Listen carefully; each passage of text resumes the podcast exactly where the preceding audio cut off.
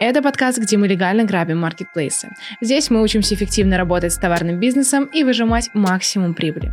А с вами я, Анастасия Гришна. Как не терять задачи?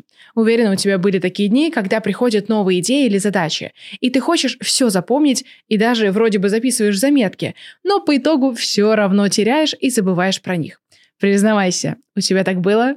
Скажу честно, я сама любительница помечтать и забыть про важные задачи. И чаще всего у меня такое проявляется в личной жизни и в бытовых делах. И тут как бы простительно. Но когда такое происходит на работе, то из-за этого страдают другие люди. Вот тут-то я чувствую себя уже не очень. Так что же делать с задачами? Как их все запомнить и не потерять? Эта информация на самом деле будет особо полезна как предпринимателям, так и менеджерам на маркетплейсах. Ну и, конечно же, любому другому человеку. И первое, с чего мы начнем, это то, какие привычки мы должны развивать. Первое – все и сразу фиксируем в письменном виде. Можно, конечно же, на бумаге, но лучше в электронном формате. Тут нам, например, помогут различные таск-менеджеры, но про них я расскажу чуть позднее. Второе – конечно же, задачи обязательно нужно разделять по степени важности. Тут я, кстати, советую послушать наш второй подкаст, где я рассказывала про правило 1.3.5. Но не забывай, что в сутках всего 24 часа. И бывают такие дни, когда просто невозможно выполнить все задачи, поэтому тут уже нужен другой подход. Это делегирование и расширение штата. Третье. Планирую хотя бы примерный список задач на день и на неделю. Например, нам нужно отгрузить 100 единиц товара. А это значит, что нужно договориться с поставщиком, подготовить ТЗ для фулфилмента и отправить туда доставку, подкорректировать карточку товара и создать поставку и, в общем-то, прочие моменты, которые всегда нужно учитывать. Четвертое. Обязательно пользуемся календарем и расставляем четкие дедлайны. Особенно если задачи привязаны к определенным датам и времени.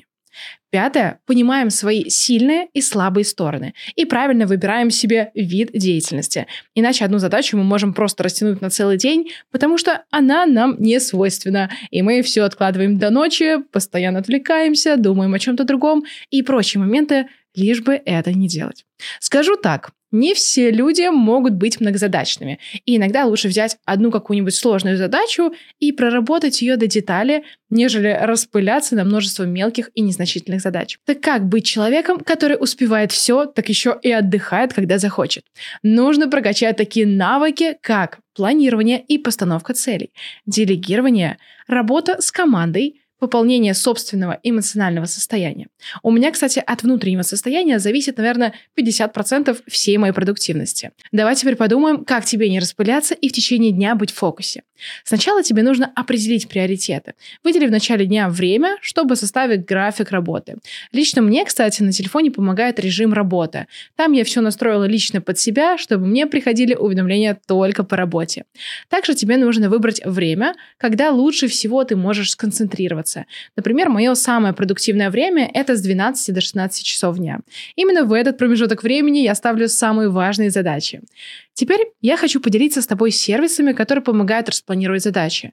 Но для начала я рекомендую тебе осознанно разделить все задачи на рабочие и личные. Можно, кстати, скачать несколько приложений, чтобы отделять их друг от друга.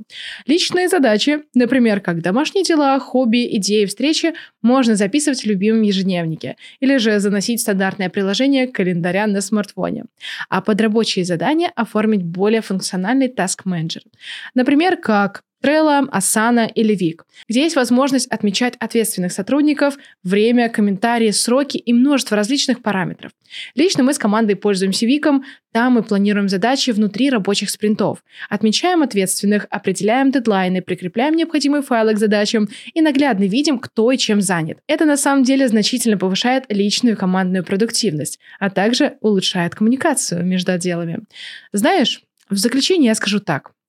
Производительность – это навык, а не черта характера. Его можно тренировать и адаптировать уже известные способы и придумывать новые. Через сотню попыток у тебя точно получится. И я в тебя верю.